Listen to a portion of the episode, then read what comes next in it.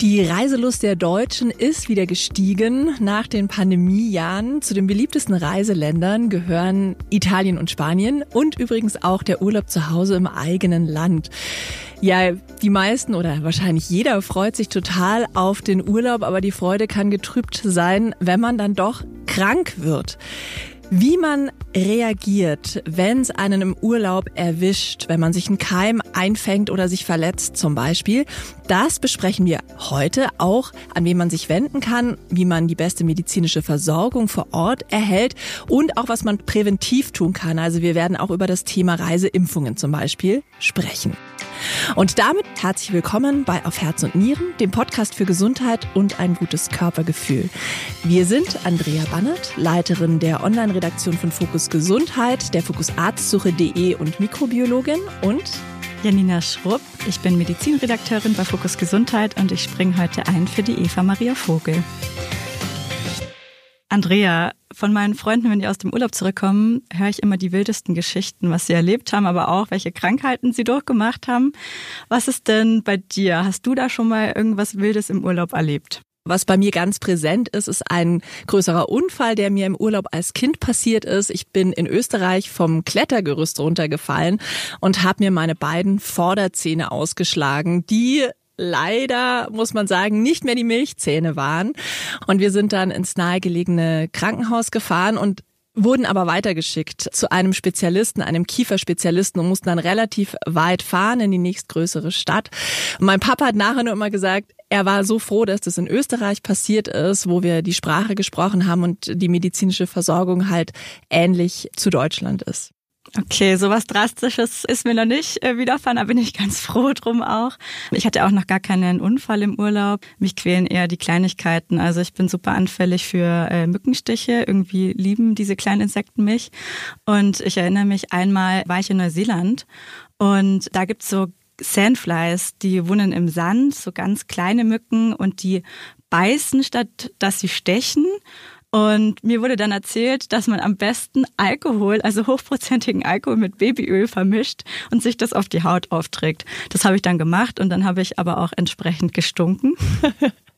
Genau, also ich glaube, da gibt's bessere Methoden und ich bin froh, dass wir heute den passenden Experten dafür im Studio haben, um über solche Themen, also so kleine nutzwertige Sachen, aber eben auch, was passiert im Notfall, wie muss ich da handeln, ähm, dass er uns da paar Fragen zu beantworten kann.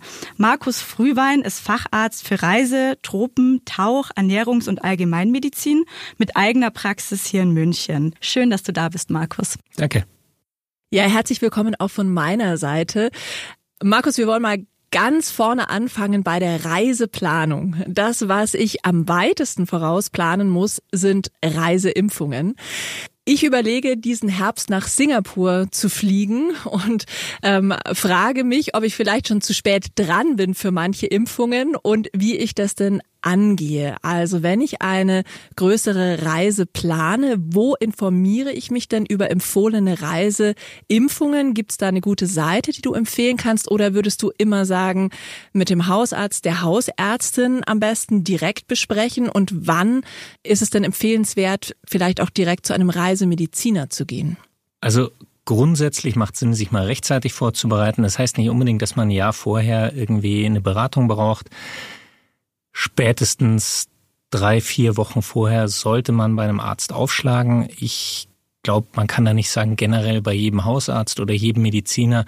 Es gibt eine Weiterbildung für Reisemedizin. Die sollte der Arzt dann auch irgendwie haben. Es ist ein sehr komplexes Thema, es ist ein Thema, bei dem sich viel tut, gerade im Bereich Impfungen. Wir haben immer mal wieder was Neues. Global gesehen, die Erkrankungsverbreitung der verschiedenen Sachen ändert sich. Dengue breitet sich zum Beispiel gerade relativ schnell überall wieder aus. Das sollte man wissen, da muss man up-to-date sein.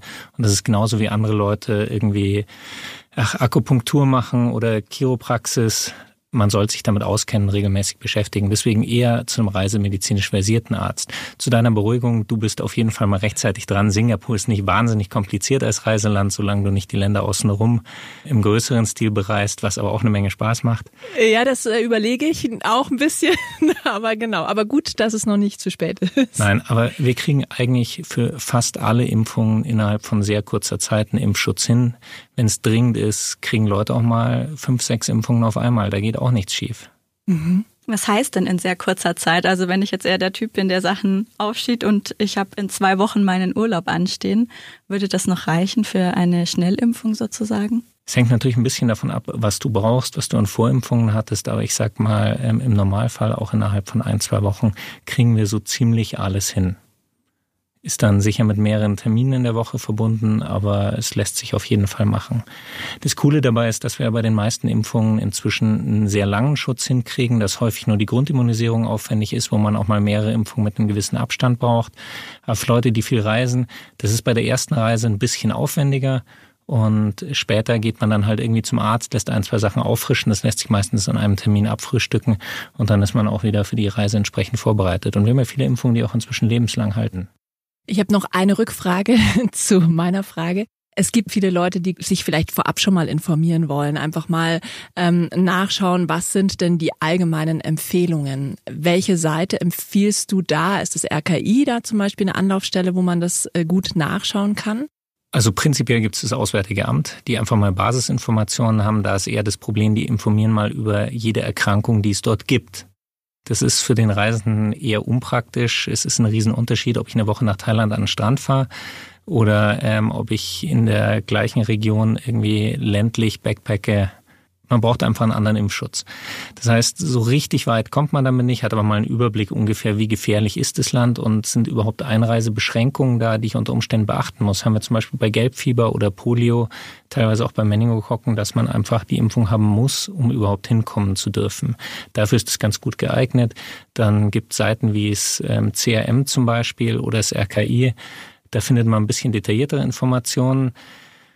Das geht aber häufig für den Laien fast zu weit, um auf Basis davon irgendwie eine valide Entscheidung zu treffen, weil da einfach zu viele Faktoren eine Rolle spielen.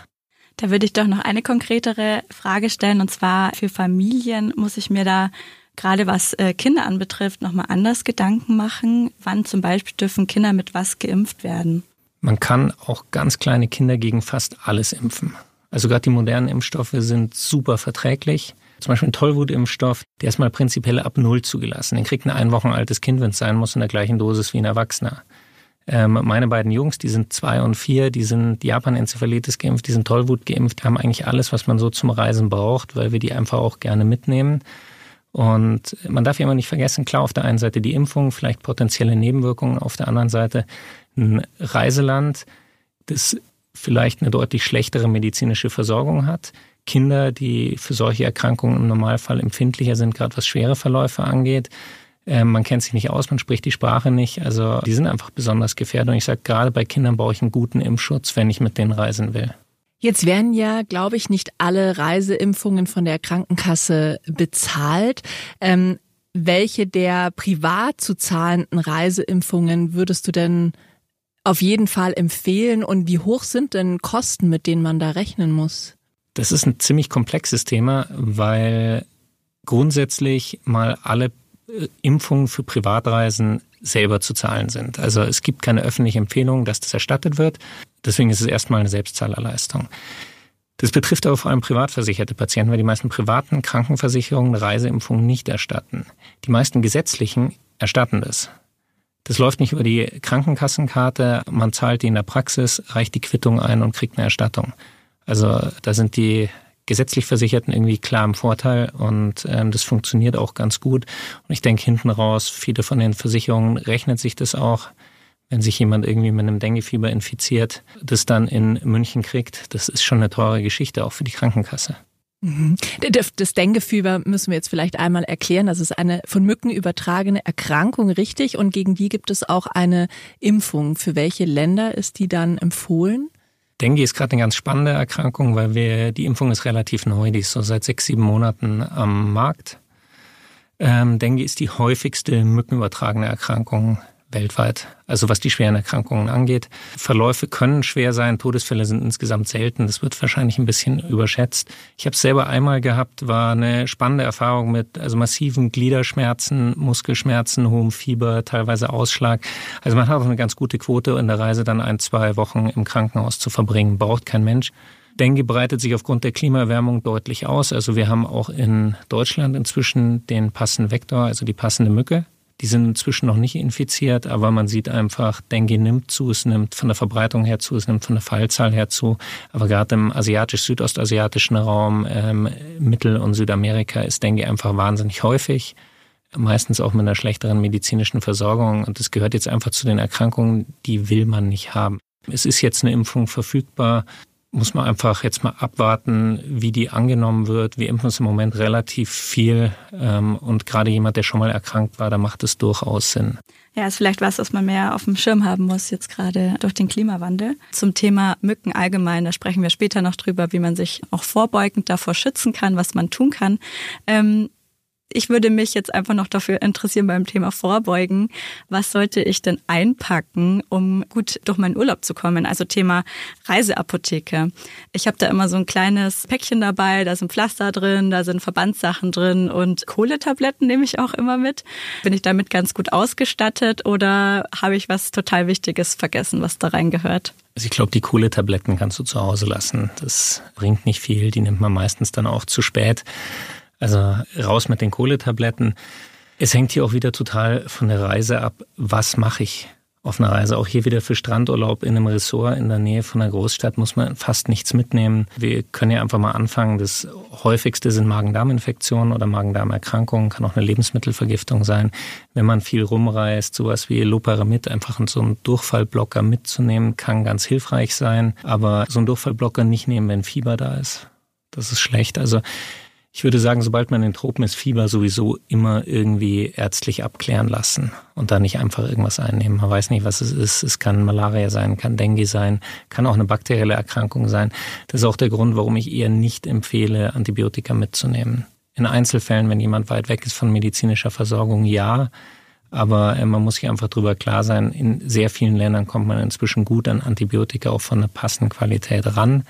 Und ich muss erstmal wissen, was behandle ich da eigentlich. Und gerade eine Malaria, Dengue, Chikungunya bringen mir Antibiotika nichts und man wiegt sich da vielleicht eher in einer falschen Sicherheit. Das heißt, würde ich eher rauslassen. Was ich gut finde, ist einfach immer so ein Verbandsset dabei zu haben, vielleicht mit einer Beta-Isodonna-Salbe, irgendwas, was noch so ein bisschen gewissen Wundschutz bringt vor Infektionen. Schmerzmittel sicher nicht verkehrt. Kein Aspirin, also keine blutverdünnenden Medikamente. Auch hier wieder Thema Denguefieber. Denguefieber macht eine Blutverdünnung. Also die Thrombozyten, die Blutplättchen können dann in den Keller fallen. Mit Aspirin hemme ich diese Blutplättchen über eine längere Zeit.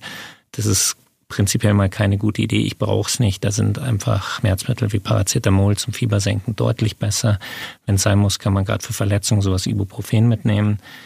Wenn ich jetzt eher was Expeditionstechnisches planen, muss ich natürlich auch irgendwie stärkere Schmerzmittel dabei haben, aber ansonsten passt es mal grundlegend. Manche nehmen was gegen Übelkeit mit, Womex zum Beispiel, geht da ganz gut antiallergische Medikamente. Ich habe immer irgendwie eine leichte Cortisonsalbe dabei. Hilft bei allem, wenn die Haut mal irgendwie rot ist, Stich, Juckreiz und so weiter. Da kann man auch Phenestil mitnehmen. Ich schmier sowas auch einfach mal auf den Sonnenbrand drauf. Dann ist die Rötung schneller weg, die Entzündung ist schneller weg. Danach auf jeden Fall einen guten Sonnenschutz machen.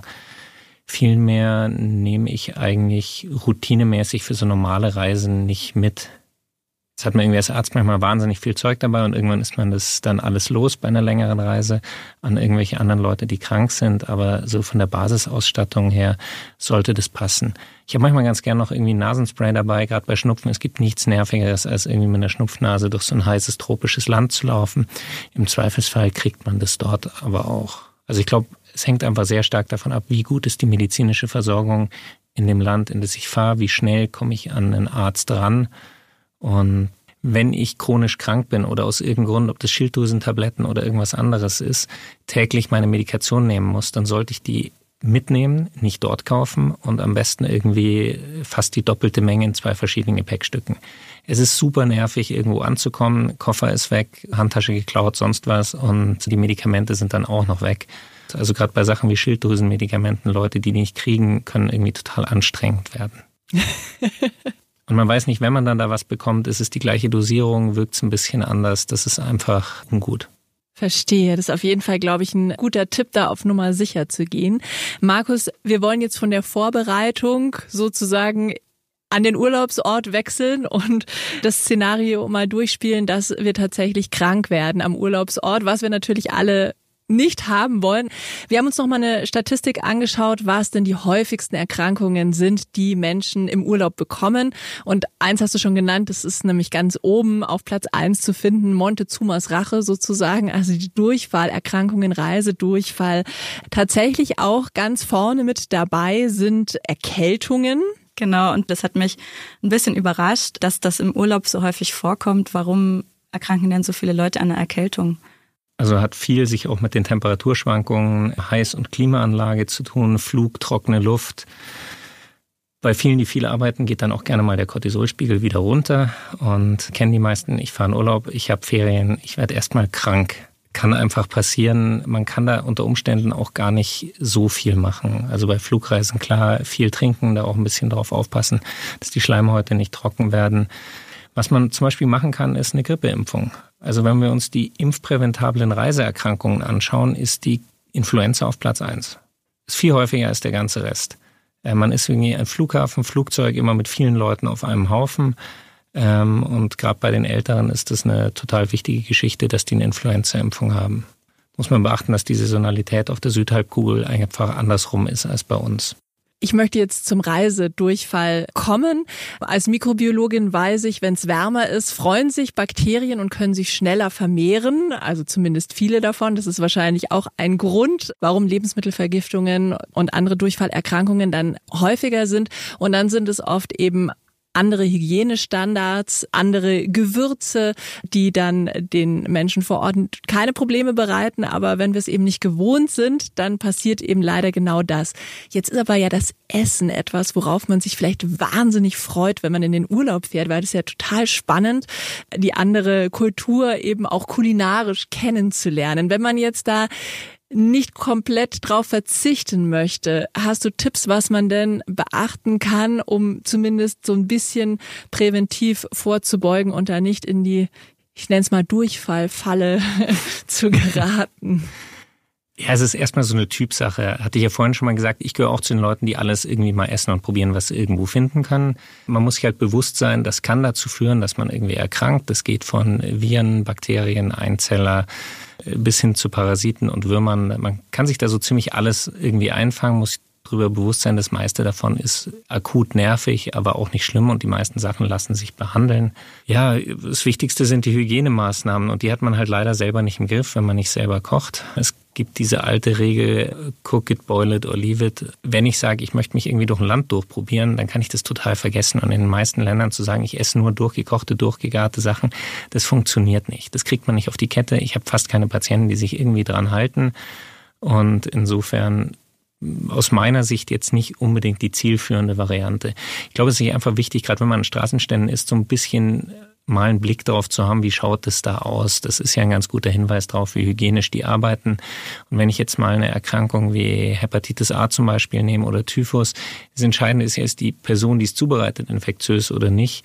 Und äh, mir hilft es überhaupt nichts, wenn ein Stück Fleisch, das durchgekocht wurde, danach mit einem Messer geschnitten wird, mit dem es vorher schon roh geschnitten worden ist. Also das gleiche mit Gemüse dann. Und einfach auf die hygienischen Bedingungen schauen.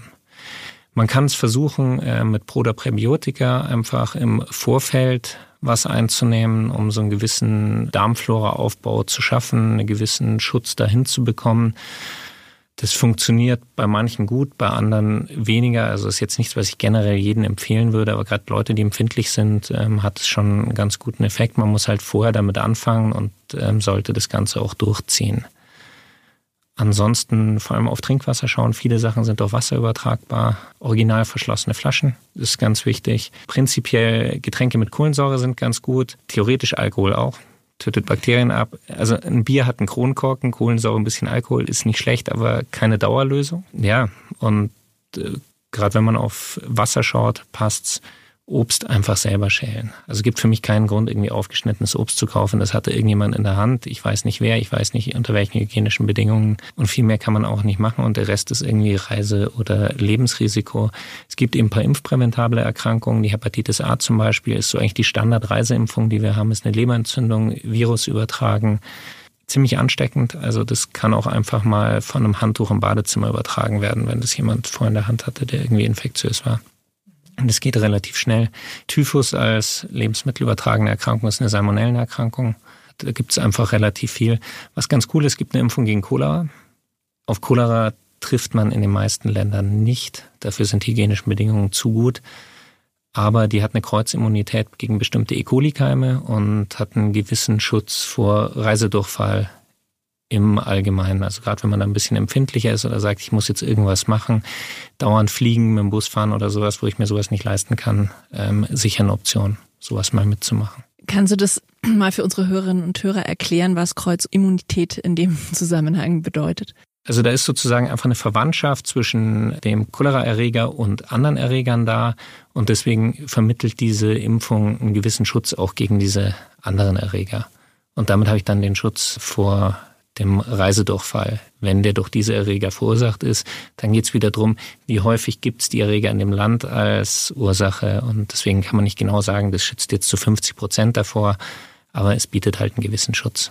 Wenn es jetzt Markus trotz Vorsicht, die mehr oder weniger hoch war, nicht geklappt hat und ich bekomme einen Reisedurchfall oder eine Durchfallerkrankung. Im Urlaub meistens ist es ja unpassendst. Man ist irgendwie gerade beim Pyramidenbesichtigen oder sowas und dann erwischt es einen. Es kommt ja meistens dann sehr plötzlich.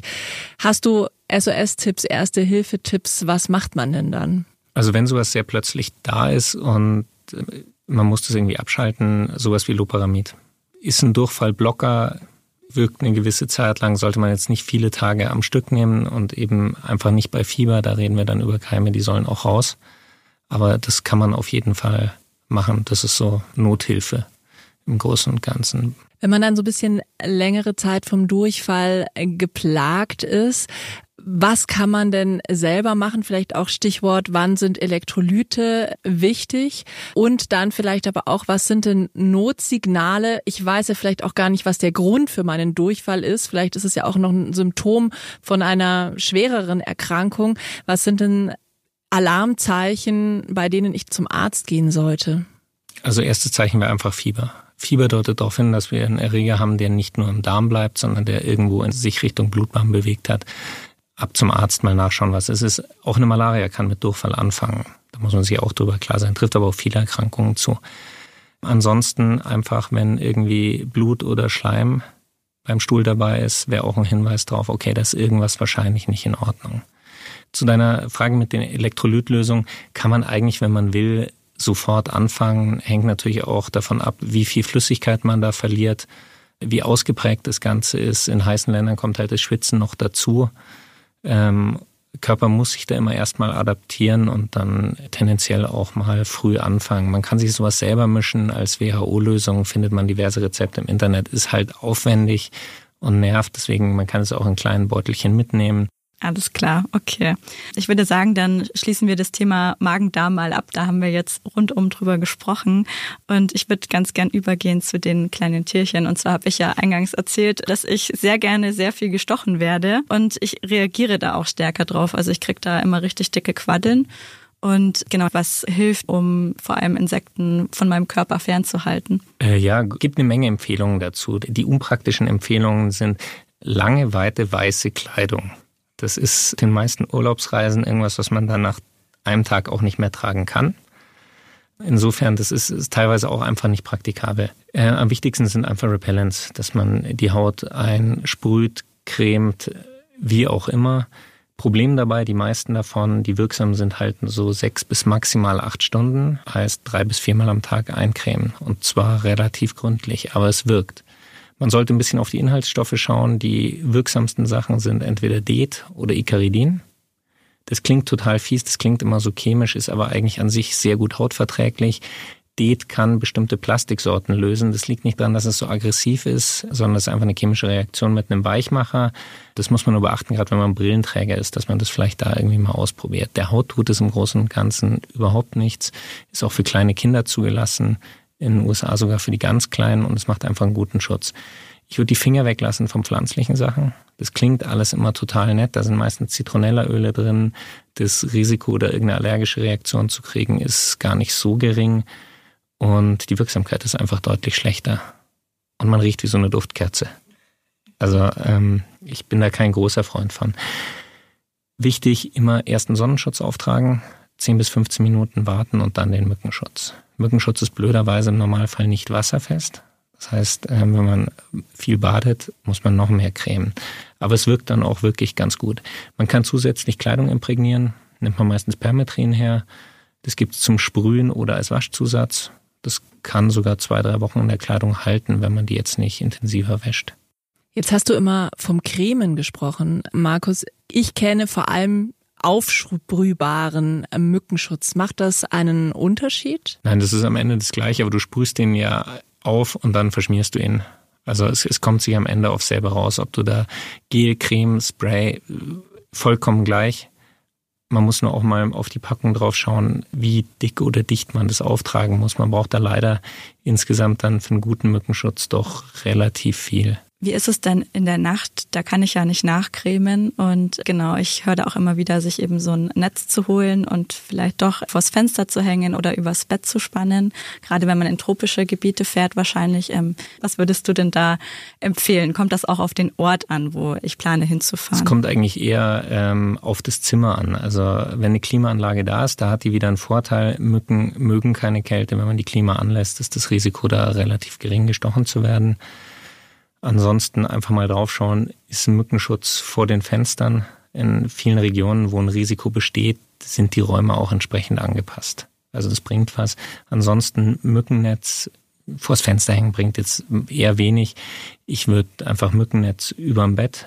Muss man auf die Maschenweite schauen. Die sollte eng genug sein. Wenn es zu eng wird, kriegt man da wirklich schlecht Luft drunter. Das wird dann heiß. Aber findet sich unkompliziert. Am besten imprägniertes Netz. Ich bin eine große Badenixe, Markus. Ich liebe im Meer baden, aber da gibt's ja auch so ein paar häufige äh, Gefahren, auch schon in europäischen Ländern. Ich war jetzt Pfingsten in Kroatien, wunderbar klares Wasser, aber man hat von außen schon die Horden an Seeigeln äh, gesehen. Es ist klar, da sollte man möglichst nicht draufsteigen. Ich habe dann auch immer Badeschuhe an. Einige meiner Mitreisenden haben sich ohne Badeschuhe da ins Wasser gewagt. Bisher ist es mir nicht passiert, aber ich frage mich, wenn ich da drauf trete, was muss ich denn dann tun? Was sind die erste Hilfemaßnahmen, wenn ich auf einen Seeigel gestiegen bin? Da hat man erstmal eine Menge Stacheln im Fuß. Ähm, man kann versuchen, die mit einer Pinsette zu entfernen. Das ist langwierig, schwierig, sind teilweise schlecht zu sehen. Die kommen auf Dauer alle von alleine raus, aber es ist schmerzhaft. Man kann es mit so bestimmten Wachsorten auch versuchen. Da gießt man so eine Art Wachsschicht drauf, zieht es ab und dann gehen die mit raus. Das geht auch teilweise ganz gut, hängt dann wieder davon ab, wie tief die sitzen. Also je mehr man davon rauskriegt, desto besser. Kann sich natürlich auch mal entzünden. Aber hier auch wieder, da ist Prävention einfach viel, viel besser, als den Rest seines Urlaubs mit einem schmerzenden Fuß zu verbringen. Also auch das Risiko für Sekundärinfektionen, dass da was offen ist, dann setze ich was Bakterielles drauf. Das ist einfach blöd.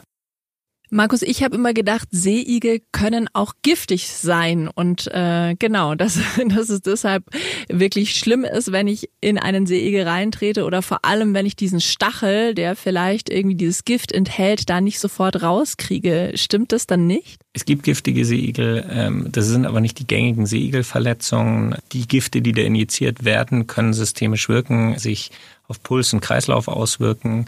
Aber es ist halt meistens wirklich eher auch ein mechanisches Problem mit dem Stachel. Aber wenn ich die Stacheln entfernt habe, dann habe ich quasi genug äh, getan, in Anführungsstrichen. Also es ist dann klar, die irgendwie Desinfektion ist wahrscheinlich ganz gut. Du hattest ja gesagt, das Gefährliche ist, dass es sich entzündet. Aber es ist jetzt kein Grund, sofort zum Arzt zu fahren. Sehe ich keine hohe Dringlichkeit des Problems. Man kriegt die halt meistens selber relativ schlecht raus. Das geht manchmal mit einer Nadel, Skalpell, einer guten Pinsette einfach besser. Und äh, die Ärzte dort haben dann halt meistens auch die Erfahrung dafür. Die zweiten äh, Tiere, die mir öfter im Meer begegnen, sind dann die Quallen noch. Ich muss zugeben, ich kenne mich mit den Quallenarten nicht im Detail aus. Ich glaube, das geht äh, ganz vielen so. Wenn ich mit einer Qualle in Berührung komme, was sind denn dann erste Hilfemaßnahmen, die ich da ergreifen kann? Es hängt ja erstmal auch von der Quallenart ab, irgendwie von den unkomplizierten Quallen, das, was so ein bisschen bitzelt, bis so Feuer- oder Würfelquallen, was dann doch irgendwie lebensbedrohlich ist, ähm, ist das ein Riesenunterschied. Man kann da zum Beispiel mit heißem Wasser was machen, einfach denaturieren. Also das sind ja doch Proteine, die da vorhanden sind und die kann man mit dem heißen Wasser dann auch erledigen. Das nimmt den Schmerz weg. Bei den meisten Leuten ist ja wirklich der Schmerz und nicht das Toxin, also das Gift, das da sonst injiziert wird, das Problem. Wenn man da so ein Stück von der, so ein Tentakel da sozusagen noch dranhängt, die muss man vorsichtig wegwaschen oder kratzen. Auch hier erstmal heißes Wasser drüber. Sonst kann man da sozusagen noch so neue, das sind so Nesselkapseln auslösen und äh, macht das Ganze erstmal schlechter als besser. Also nicht einfach runterreißen. Ja, und manchmal muss ich dann doch zum Arzt gehen und da wäre es dann auf jeden Fall besser, wenn ich gut versichert bin. Schöne Überleitung. Damit wären wir beim Thema Versicherungen. Ähm, hättest du da auch eine Empfehlung für uns? Gibt es unnötige Versicherungen? Welche brauche ich auf jeden Fall, sage ich jetzt mal, für den Otto-Normalurlaub? Also ich, ich glaube, man sollte einfach eine Auslandskrankenversicherung haben. Die ist ja häufig auch über die eigene Krankenversicherung mit absicherbar. Da kann man mal anrufen. Ähm, ich würde immer darauf schauen, gerade bei weiter entfernten Ländern, dass eine passende Reiserückholversicherung dabei ist. Und da macht Sinn, sich einfach mal beraten zu lassen. Aber das ist durch Online-Portale so unkompliziert, was da passt. Auch vor allem, dass diese Reiserückholbedingungen adäquat geregelt sind. Also es ist ganz gut, wenn nicht der Versicherer entscheidet, was der Grund für die Rückholung ist. Also wäre schon gut, wenn es ein Arzt vor Ort zumindest halbwegs mitentscheiden kann. Jetzt wirklich einen Unfall im Urlaub zu haben, das ist natürlich so ein Worst-Case-Szenario, das wir alle lieber nicht erleben wollen. Aber wenn man es erlebt und dann einen guten Arzt braucht. Gibt es da Dinge, auf die ich achten kann? Natürlich ist es auch länderspezifisch, aber hast du so ein paar allgemeine Tipps, was wichtig ist, wenn ich mich eben im Ausland an einen Mediziner wenden muss? Ja, in den meisten Regionen hat man überhaupt keine Auswahl. Also erstmal froh sein, wenn man Mediziner findet. Ja, das ist echt total schwer zu beantworten. Ich habe manchmal das Gefühl, gerade in Regionen, die stark touristisch genutzt sind, nehmen wir mal Bali als Beispiel, dass man da unter Umständen eher über als unterversorgt wird. Also da wird dann täglich dreimal Blut abgenommen gefühlt. Ob das sinnvoll ist, weiß ich auch nicht. Klar, man kann grundsätzlich mal schauen, wie sind die hygienischen Zustände. Nur wenn es das einzige Krankenhaus da ist und mir geht's nicht gut, ähm, habe ich halt einfach überhaupt keine Option. Also das ist echt schwer zu sagen. Gibt es irgendwelche Standards, wenn man ein Verständigungsproblem hat. Also es ist so ein bisschen ähm, meine Angst. Ich habe von einem Unfall im Urlaub vorhin erzählt, der in Österreich war und ich war froh, dass das in Österreich war. Da war das natürlich gar kein Problem. Aber kann man sich dann irgendwie irgendwo hinwenden ans Auswärtige Amt oder gibt es da irgendwelche Möglichkeiten, falls man die Sprache halt nicht spricht und dann ein Verständigungsproblem einfach mit dem Arzt hat? Also man kann natürlich mal versuchen, sich an seine Krankenversicherung zu wenden, die da auch ähm, gut unterstützen. Ich glaube, der ADAC, ich bin mir nicht ganz sicher, aber die haben auch so einen Service. Und jetzt mal ganz unkompliziert funktioniert für sowas Google Translate super. Wie ist es denn mit dem Krankenhaus? Also wenn ich dann tatsächlich ins Krankenhaus muss, eben auch nach einer Unfallsituation. Da wünscht man sich ja auch die bestmögliche medizinische Versorgung natürlich in so einem Fall. Kann ich da irgendwas äh, beachten? Vielleicht auch Stichwort Privatkrankenhäuser in manchen Ländern. Kann sowas besser sein? Hast du da irgendwelche Tipps? Das ist wahrscheinlich sogar besser, aber es ist halt häufig so, da wo viele Touristen sind und wo sich solche Krankenhäuser ähm, etablieren, sind die dann auch auf Touristen ausgelegt und ähm, die machen sich schon entsprechend bemerkbar, dass man dort auch landet. Das, Problem entsteht wirklich in den Regionen, die sowieso schlecht versorgt sind. Also wenn man irgendwo in Äthiopien in ein Krankenhaus muss, gerade in den nicht so belebten Regionen, das ist eher schwierig und da ist dann auch wieder ein hohes Infektionsrisiko da. Man kann halt nichts anderes machen. Deswegen, also so, ein, so einen richtig guten Tipp kann ich dir da nicht geben. Prinzipiell ist das Gute ja, dass die einheimischen Ärzte sich mit ihren Erkrankungen, sage ich jetzt mal, relativ gut auskennen. Und wahrscheinlich ist das Risiko, wenn es keiner merkt, in Deutschland an der Malaria zu versterben, deutlich höher als in einem Risikogebiet. Also die Zentren, die es können, was wir hier in München zum Beispiel mit Schwabing auch haben, die machen das hervorragend. Man hat aber, denke ich, schon eine gewisse Chance, dass das einfach beim Hausarzt mal übersehen wird, weil man nicht sagt, dass man irgendwie weg war. Und das wäre halt in dem Land wahrscheinlich nicht passiert. Ich äh, denke dann da aber auch an Dinge, die einem widerfahren, die hier auch natürlich genauso vorkommen. Ich gehe zum Beispiel gerne wandern und da kann man ja auch mal stürzen oder blöd umknicken. Macht es dann da unter Umständen Sinn, sich erstmal ähm, provisorisch versorgen zu lassen, dass es halt gerade so in Ordnung ist und dann aber eine OP oder was auch sonst immer ansteht, was dann zeitnah passieren muss, auf nach Hause zu verschieben. Ich glaube, da greift jetzt dieses Thema mit Reiserückholversicherung und da ist die Frage der Dringlichkeit der OP.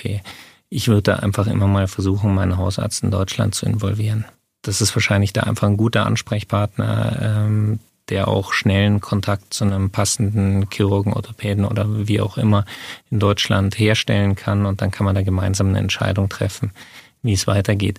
Eine Akut-OP kann man eh nicht verschieben. Mhm. Ähm, es könnte ja dann aber durchaus sein, dass Kosten auf mich zukommen. Wie läuft das dann normalerweise ab? Also wenn ich was privat finanzieren muss, erstmal aus eigener Tasche vielleicht bezahlen vor Ort, sollte das A überhaupt vorkommen und B muss ich dann irgendwas beachten, um das dann später auch wieder erstattet zu kriegen. Also das hängt total von deinem Versicherungsvertrag ab. Ähm, deswegen immer sofort, wenn ein Unfall da ist, ein Krankenhausaufenthalt oder sowas, Kontakt zur Versicherung aufnehmen, dass die schon mal Bescheid wissen. Die instruieren einen normalerweise auch, was brauche ich an Dokumenten. Ich würde mir das alles immer bestätigen lassen, Quittungen mitgeben lassen, aber ich glaube, das ist dann auch irgendwie selbstverständlich. Markus, wir sind fast am Ende unseres Podcasts angekommen. Wir haben viele wichtige Themen uns angeschaut. Worüber wir nicht im Detail gesprochen haben, ist das Thema Sonne. Äh, wir verlinken euch in den Show Notes unseren äh, Podcast zum Thema schöne Haut, wo wir ausführlich über Sonnenschutz gesprochen haben. Und das Thema Hitze und Hitzschlag, das werden wir in unserer übernächsten Folge ganz ausführlich beleuchten und dann auch darüber sprechen, was man da in der Notfallsituation tun kann. Markus, uns würde jetzt noch mal was Persönliches von dir interessieren. Was war denn das Schlimmste, das dir auf einer Urlaubsreise gesundheitlich passiert ist und was hast du da gemacht? Also mit die unangenehmste Sache war diese Dengue-Infektion, weil man einfach nicht viel machen kann und ich glaube diverse Lebensmittelvergiftungen durch alles Mögliche in irgendwelchen Projekten, was man nicht essen wollte, hingehalten wurde und dann aus Höflichkeiten mitgegessen. Oh also nein. Also, das, ja, viele spannende Erfahrungen, aber ich kann ja gar nicht sagen, was war eigentlich das Schlimmste. Also es klingt schon alles beides sehr unangenehm, muss ich sagen. Wir wollen uns ganz herzlich bedanken für die vielen spannenden Informationen. Ich habe auf jeden Fall einiges gelernt und werde meine Reiseapotheke für den Herbst wahrscheinlich ein bisschen anders packen als geplant und jetzt dann auch mal meine Hausärztin aufsuchen, um über mögliche Reiseimpfungen äh, mit ihr zu sprechen. In unserer nächsten Podcast-Folge in zwei Wochen geht es dann um das Thema Glück. Wir sprechen darüber, was Forscherinnen und Forscher aus wissenschaftlicher Sicht über das Glücklichsein wissen und was wir daraus für uns ganz persönlich lernen und ableiten können. Wenn ihr Fragen zum Thema Glück und Glücklichsein habt, dann schreibt uns gerne eine E-Mail an podcast.fokus-gesundheit.de. Wenn euch die Folge gefallen hat, dann freuen wir uns wie immer sehr, wenn ihr uns abonniert oder uns eine Bewertung dalasst. Lieber Markus, dann wünsche ich dir von äh, meiner Seite einen schönen und erholsamen Sommer, vielleicht mit ein paar schönen Reisen und natürlich gesund bleiben dann. Und dir eine schöne Zeit in Singapur. Danke. Dann schließe ich mich an.